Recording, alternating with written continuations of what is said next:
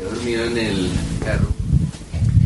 ¿Se, se quedó dormido en el carro? Sí. ¿Usted ya le pasa eso? Pues ¿Ya está en esa edad? eh, Claro, ya está ese nivel. ¿Qué más, Ricardo? ¿Qué más? ¿Cómo vamos? ¿Qué hubo?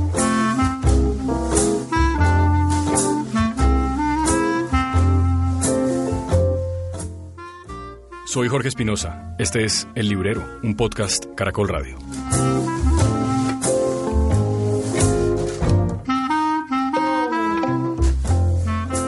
En el episodio de hoy tendremos música de Pink Martini.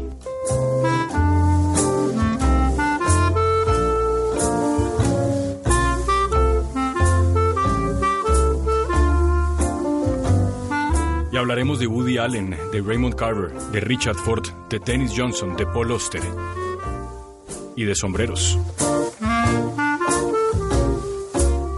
El invitado especial, además de Mauricio Lleras, el librero, será el escritor Ricardo Silva Romero.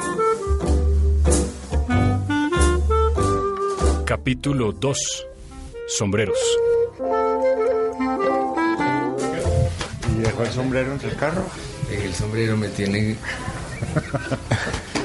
Sí, ya anda como Pessoa, caminando por sombrero por Bogotá, ¿o qué? con sombrero porque él me enseñó y me dijo cuál comprar y lo compré. Y no lo saco casi. ¿Por qué? No sé si me falta seguridad en mí mismo. ¿Verdad? ¿Cierto? ¿Cómo trabajamos en eso, Mauricio?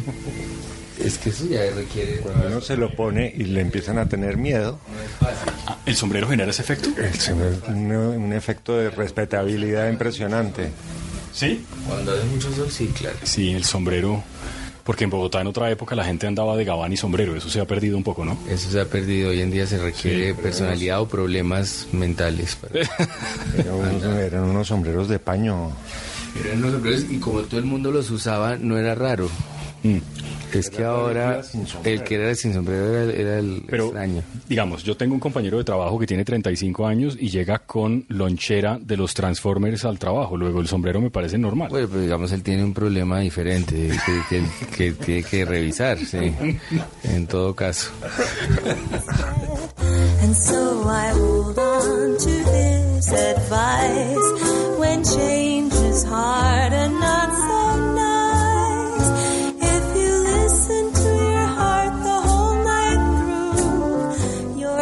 your sunny someday will come one day soon too.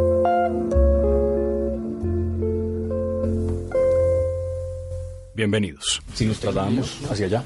No, es que, pero usted, como usted fue el que me metió en Richard Ford, Yo me leí el de los papás ya. eso es precioso. ¿Qui- ¿Quién es Richard Ford? Un escritor gringo, Sí. el cual lo conocí gracias a Ricardo. Yo no lo había leído y Ricardo un día me dijo que me leyera el periodista deportivo.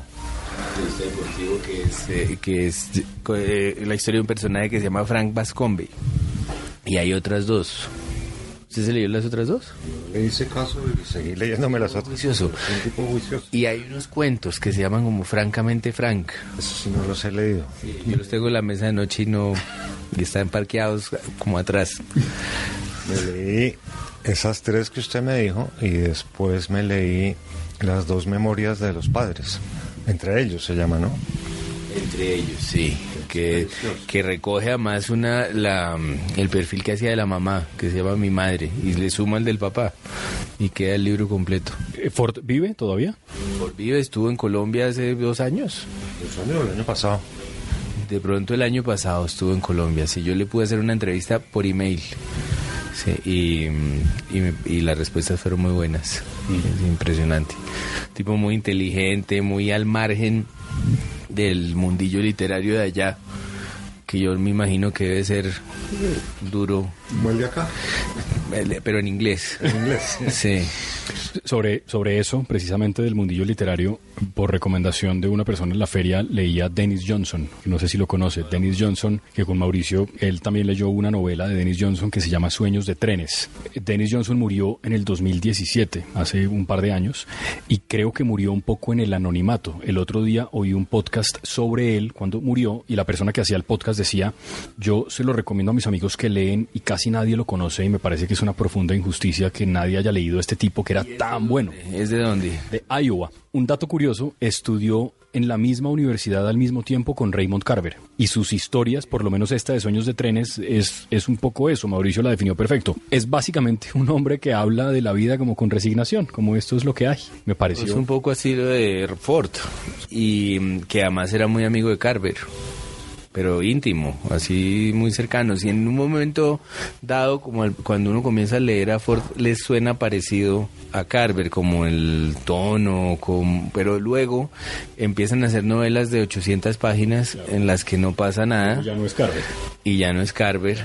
Y, y son observaciones muy, eh, muy de alguien que ya envejeció. Es que me parece que Carver murió pronto.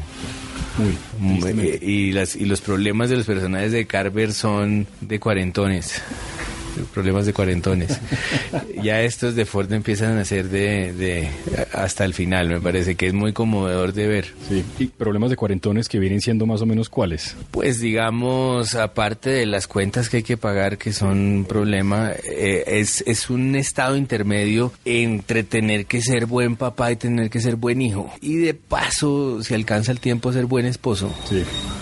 Entonces son, son unas tareas muy exigentes para una sola persona. Y me parece que es muy conmovedor como está, como está dicho en ese mundo, que es un mundo más bien tristón, más bien de, de gente sin muchos ni atributos ni anhelos, eh, más bien con la eh, esperanza de, de que les funcione el día a día, eh, de, de que alcance la plata y de que, y de que la gente se porte bien y de unas cosas muy básicas, una- unas eh, ilusiones mínimas eh, que, que son a veces duras de leer, me parece.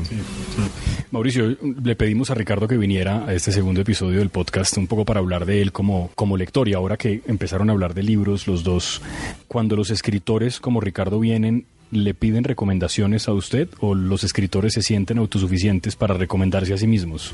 Pues la verdad no sé. Cuando viene Ricardo yo no espero que me pida recomendaciones. Yo le voy recomendando. Sí, él me recomienda todo el tiempo y yo usualmente le hago caso, pero además es que nosotros tenemos el problema de que, de que pues nos conocemos hace ya rato Sí. y entonces ya es una relación muy diferente.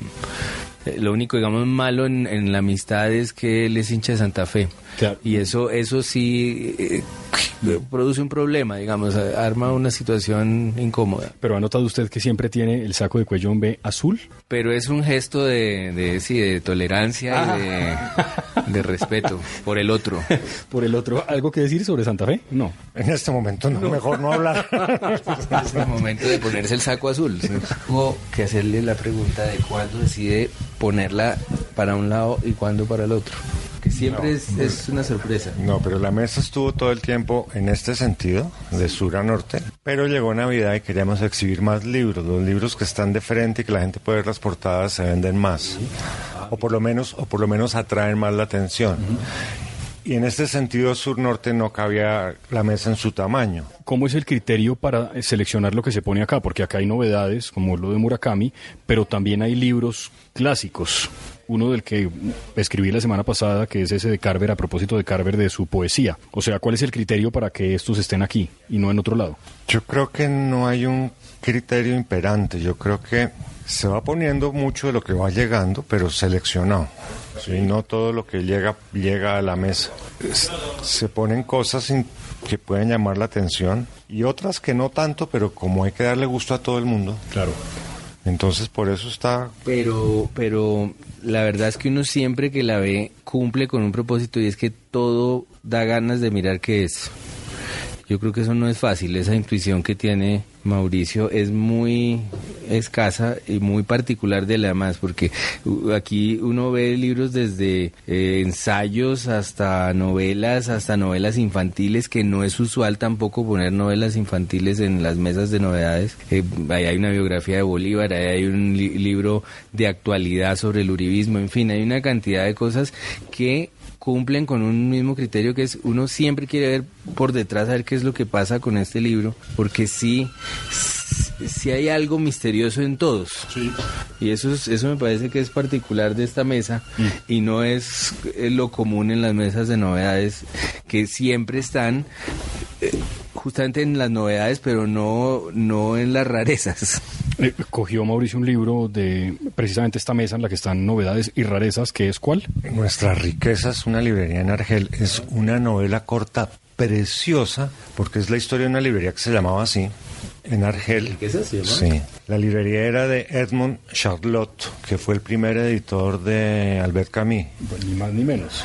Y Camus iba a la librería y se sentaba a escribir allá. Y todos los intelectuales contemporáneos de esa época se sentaban en esa librería. La novela está armada de tal manera que arranca en el presente y echa hacia atrás a contar la historia de la librería y en el presente hay un tipo que tienen contratado para que la desmonte. Ya, ya Edmond Charlotte murió. Y entonces va narrando paralelamente la historia de Argel, ¿sí? toda la, eh, la problemática con Francia, el desplazamiento, cómo se sentían intelectuales franceses, iban a Francia, etcétera, etcétera. Esto es absolutamente precioso, Está, esto es una joyita.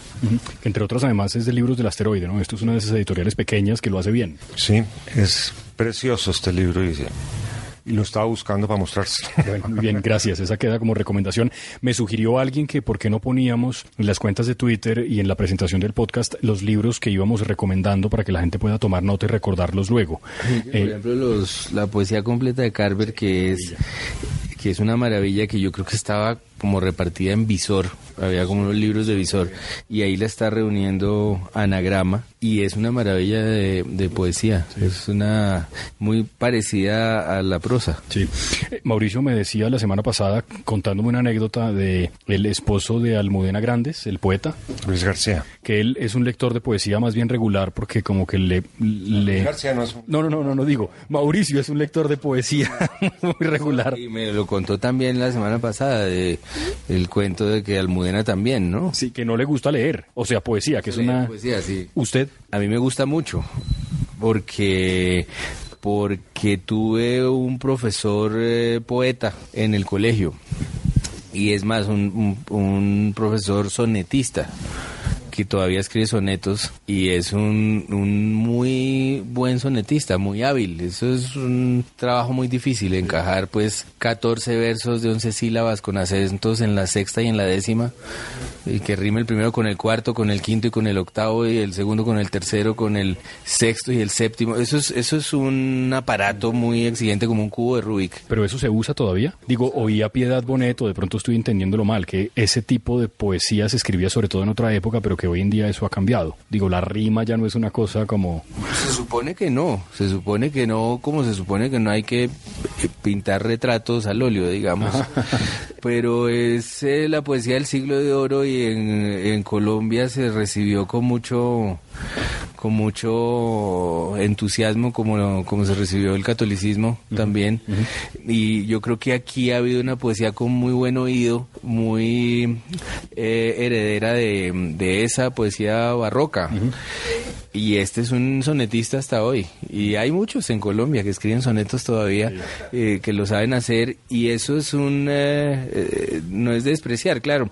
No es lo usual ya y se supone que el verso libre es lo que se hace, pero, pero yo creo que las rimas, como, como se da cuenta uno cuando tiene hijos chiquitos, suelen ser más importantes de lo que uno cree. Y las onomatopeyas, como el sonido de la literatura, es uno des- redescubre la importancia cuando tiene hijos chiquitos.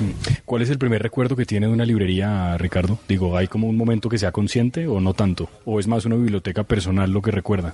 Mm, Yo me acuerdo de las bibliotecas de mi casa, pero también me acuerdo mucho de ir a librerías y siempre buscando eh, cómics que no era fácil encontrar. Había uno, había muchos en los mercados, en las cajas, en un momento dado vendían desde la zorra y el cuervo hasta hasta la pequeña Lulú, claro, que eran buenísimos y era facilísimo, pero luego luego por ejemplo conseguir lo de Asterix o lo de Tintín o lo de mm, Lucky Luke, por ejemplo, esos esos cómics eh, era difícil y yo me acuerdo estar buscándolo en, en varias librerías, había una en el lago que puede que haberse llamado el lago.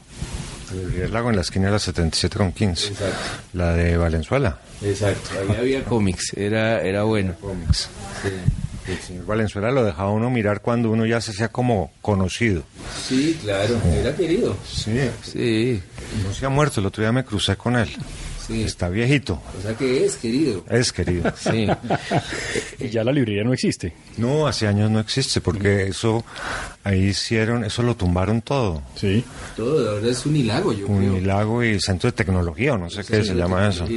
Esta quedaba en toda la esquina de la 15 con 77, del lado de abajo. Y era una buena librería. Y era buena. Y en general era muy común en mi casa ir a librerías como si fuera un plan. Ajá. O sea, debe ser. Sí. Lo Eh, es, sin duda, es una maravilla. que es, es ver lo que hay. Y yo creo que uno puede ir como va a, a un museo. No sé, ver solo las portadas y ver lo que hay y, enterarse de, de- libros que no conocía. Y no sé, eh, el objeto también es tan bonito que cada libro da ganas de, de investigarlo de alguna manera. Yo creo que eso sí lo aprende uno si lo llevan eh, como si fuera usual. ¿Usted termina libros siempre o los deja también por el camino? Es que yo no los empiezo de entrada, es decir, eh, si yo veo que no me va a gustar es muy difícil que lo compre, por ejemplo, Sí. porque lo reviso bien y me entero bien y o me lo recomienda Mauricio o- y, y es muy probable que ya esté encaminado a terminármelo. Pero si por alguna ra- razón me meto en uno que no era, no tengo ningún problema en, en dejarlo muy pronto, no insisto mucho. Tengo eh, la impresión desde, bueno, sí, porque creo que lo sé con certeza, que uno de los escritores que a usted más le gustan, Ricardo, es Paul Auster. Y Mauricio me habló de 4321, ¿no? En alguna ocasión que vine a conversar, eh, esa es la última novela de Auster, tal vez, y me dijo en aquella ocasión, pero claro, la gente todavía no podía oír esto, que era muy buena. A mí me pareció absolutamente maravillosa esa novela.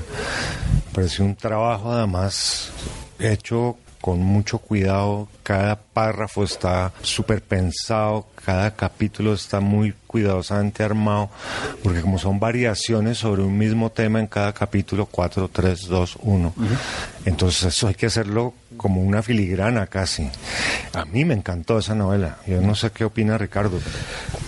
Pues yo me la, me la compré aquí eh, y no la he leído.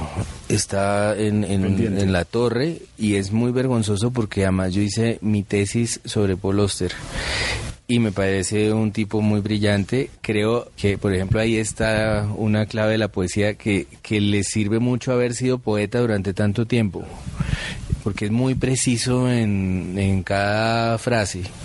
Y yo creo que esa filigrana es, es más fácil para alguien que, que está contando las, las frases, Sí. la- las, los versos, pues. Y bueno, y me parece que, mm, que, pues que tiene una obra que muy difícil de, de comparar, es decir, me parece que uno de los mejores escritores que hay en este momento. Sí, sí, a mí Brooklyn Follies me pareció una novela, me la gocé completa. Eh, y después descubrí que él ha hecho unas cosas como, no sé si medio experimentales. Eh, alguna ocasión que trabajó en radio y le preguntó a la gente de qué quería hablar, ¿no? Y escribió un libro sobre eso, una cosa distinta. Se llama Creía que mi padre era Dios. Es claro, que es como empieza la conversación con una persona que llama a la emisora. Y es que es, es una, él tiene una serie de libros que son como de pequeños relatos de la vida real, pequeñas coincidencias de la vida real, como azares milagrosos de la, de la vida real. Bueno, Trilogía de Nueva York empieza un poco por un azar, ¿no es verdad? Una llamada telefónica, ¿no? Claro, arranca así, pero tiene libros enteros eh, sobre el tema, como uno que se llama El Cuaderno Rojo, por ejemplo, o lo- o los libros más que tiene, que son los de La Invención de la Soledad, que uno es un libro sobre el papá y otro sobre, sobre él como papá. Sí. Eh, tienen mucho esa cacería de, de milagros de la vida diaria. Eh, y este programa de radio era eso, como gente llamando a, a contar sus propios milagros, pues, desde personas a las que les cae un rayo y, y se salvan, o sí, hallazgos de esos de, de todos los días. Remember all the things we did together. All the fun we had on New Year's Eve. Danced till dawn. Then, darling, you were gone. Now it's almost too good to believe. Seems like old times. Haven't? Hablamos antes de, de empezar el podcast de la música. Y yo le dije a Ricardo que iba a poner algo de Woody Allen que, que, que, ponía y me dijo pues me gusta todo pero pues elija algo digamos no sé puede ser de Annie Hall o alguna cosa. Eh, esa fascinación con Woody Allen se mantiene a pesar de todo Es que yo no creo que haya pasado nada, entonces no necesito hacer ningún esfuerzo.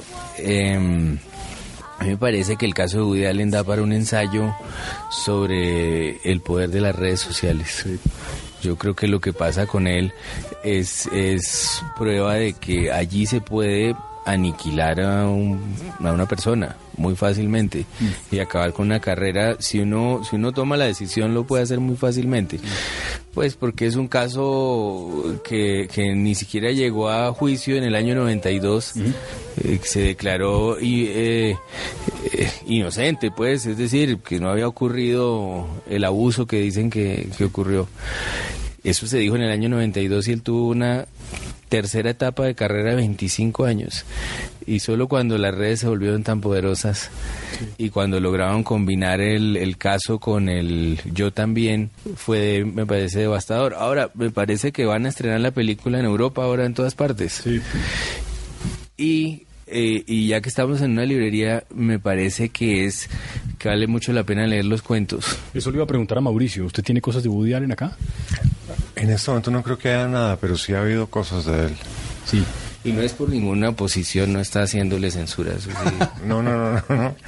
Eh, eso lo edita Eso lo editaba Tusquets. ¿o no? Tusquets, No, Tusquets tiene todos los cuentos y, y yo ¿Es un buen cuentista? a mí me parece muy buen cuentista, sobre todo tiene tiene muchos muchos textos que son parodias, puras parodias, que igual son eh, se- son de para reírse y, y- y uno los disfruta en ese nivel, digamos. Pero hay unos cuentos cuando ya se van volviendo más elaborados que coinciden con cuando él se volvió un director más serio Sí. que son extraordinarios. Por ejemplo, hay uno que se llama El hombre inconsistente, que es un cuento espectacular. Hay otro que se llama El episodio del profesor Kugelmas, que es de un tipo que mm, eh, entra una máquina que lo mete a uno en el libro que uno quiera. Y este tipo decide meterse con Madame Bovary No. se mete en Madame Bovary y empieza a abusar de esa posibilidad y empieza a tratar de conquistarla. Y que no era muy difícil. Sí, ella estaba, digamos, eh, en un momento de su vida de complejo, sí. muy particular. Sí. Pero lo que empieza a pasar y lo que empieza a ser genial es que la gente que empieza a leer Madame Bovary empieza a estar extrañada porque empieza a aparecer un señor Kugelmas en la Que no página. está en el original, Pico, que no está en el original y nadie entiende qué está pasando. Ese, ese giro que se parece al, al de La Rosa Púrpura del Cairo en cine, Que, que sale el actor, ¿no? que sale el actor, es, ese es un cuento extraordinario, sí. Yo quería terminar, eh, Ricardo, preguntándole de, de esto que está aquí. Bueno, usted ya mencionó el de Carver, pero si se va a llevar un libro hoy, ¿cuál se llevaría? Podemos, si quiere, caminar un poco y usted Mire va. que he visto haciendo- muchos. Eh, eh, lo que pasa es que, que hay que ver qué se lleva uno. Pero, por ejemplo, en mi casa nos ha dado por tener pop-ups. Este es uno, ¿no? No. Entonces ese no lo va a llevar. Parece desde afuera. ¿El de Kipling o qué? El de Kipling. Ajá. Es una edición es así muy linda. El de Carver me llama la atención mucho. Eh, este me encontré con Enrique Serrano el otro día y me contó la historia y me llama mucho la atención. Es una especie de cuento largo, me parece, de eh, un par de gemelos que se enfrentan en la guerra de independencia. Y me pareció interesante porque me explicaba que el ejército español lo dirigían los españoles y el, y el eh, criollo, digamos, el- el- lo dirigían los venezolanos. De tal manera que se mataban los colombianos dirigidos por los españoles y por los venezolanos. Y me parece interesante ver cómo es eso. Bueno, hemos evolucionado. Ahora nos matamos dirigidos por nosotros mismos, ¿no? Nosotros mismos hemos agarrado esa, esa, Sí. ese liderazgo, sí. Este de Pou se ve, Qué lindo. ¿Qué, Similar. qué- qué es? ¿Qué es? Sí, lo estaba mirando. Es un libro de Edgar Allan Poe con una sí, portada azul, claro. Ah, que es de una editorial eh, en Medellín que está dedicada a hacer facsímiles. Ah, no puede ser, es colombiano esto. Sí, Micha. divina la edición. Entonces está toda la edición acá. En Medellín me parece que hacen muchos libros muy bonitos. Mm, de Macmillan Company. Sí. Es Sí, que un no- rescate del original. Es un rescate del original, 1920. Y está Una aquí vida todo. muy trágica, ¿no? Y al final están las ilustraciones, A ver. que son buenísimas las ilustraciones. Hechas por él. No, yo no creo que esto sea hecho por Poe, por, por los editores. A alguien contrataron, pero las, las Son increíbles. Sí, un, Precioso. un poquito aterradoras, ¿no? Bueno, pues como sus libros. Pero ahora sí, exactamente. ¿Qué más hay aquí? Bonito libro, lindo. bonito libro. La mesa está particularmente buena. ¿Este qué es? El Hay Principito. tantas ediciones nuevas del Principito en diferentes editoriales. Hay una muy linda de color azul que me regalaron en una edición grande, muy linda. Antes solo conseguía uno una edición. Ahora hay todas las editoriales han sacado su, edito- su, Está edición. francés y es la- el facsimilar de la edición original. ¿Y es de los mismos editorial? De los mismos se llaman Musa, estos tipos que hacen esto. Musa. Ah, Ah, en eso, claro, Mario Mendoza creo que está trabajando en Musa, ¿no es verdad? El otro día me dijo algo de eso. Sí, me dijo que estaba haciendo un proyecto y creo que era con Musa, creo que fue el nombre que me dijo. el origen de las especies, Lo mismo. lo mismo. Qué buena idea, ¿no? 1859, entonces esta es la edición original. Está trabajando en Musa o con Musa. Es que, que creo que, no sé, no sé, ya no estoy, ya no estoy seguro. Es posible que, Mm, que ambas. Bueno, ¿y Chesterton? Chesterton me gusta mucho. Poesía. Ah, mire, no lo, no lo conozco. Habría que eh, decirle a Constaín que venga. Juan Sí, que Esteban. escribió un- El hombre que no fue jueves, ¿no? Juan Esteban. Refiriéndose a Chesterton. Chesterton. y, y, y, digamos, eh, es muy buen guía para, para esa lectura. Yo, por ejemplo, regalaría este libro, ¿El de Emily Dickinson? el de Emily Dickinson. Un poco de ella. un poco de ella me a mí me, me es, por ejemplo es- era una de mis finalistas para hacer mi tesis Ajá. Y es y es una poesía que me produce mucho mucha mm, inquietud eh, entre otras porque uno no sabe del todo cómo debe leerse eh, y tiene unos hallazgos increíbles unos versos increíbles eh, y, me parece un sobre todo una personalidad muy muy interesante. El encierro la sí toda la figura me interesa mucho Muy bien, gracias a los dos de nuevo, Mauricio, por acompañarnos esta semana. Nos oímos la próxima semana y a Ricardo, que tuvo esta amabilidad con, con nosotros de venir hasta la librería y, ¿Esto qué es? y estar con nosotros. Un último.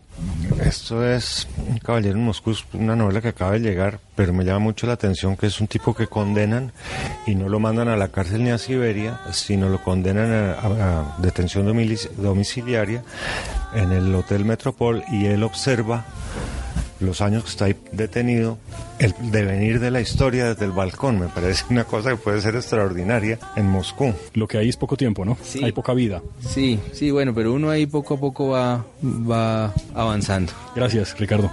De verdad. Ustedes. Mauricio, como siempre, gracias. Con mucho gusto. sunny someday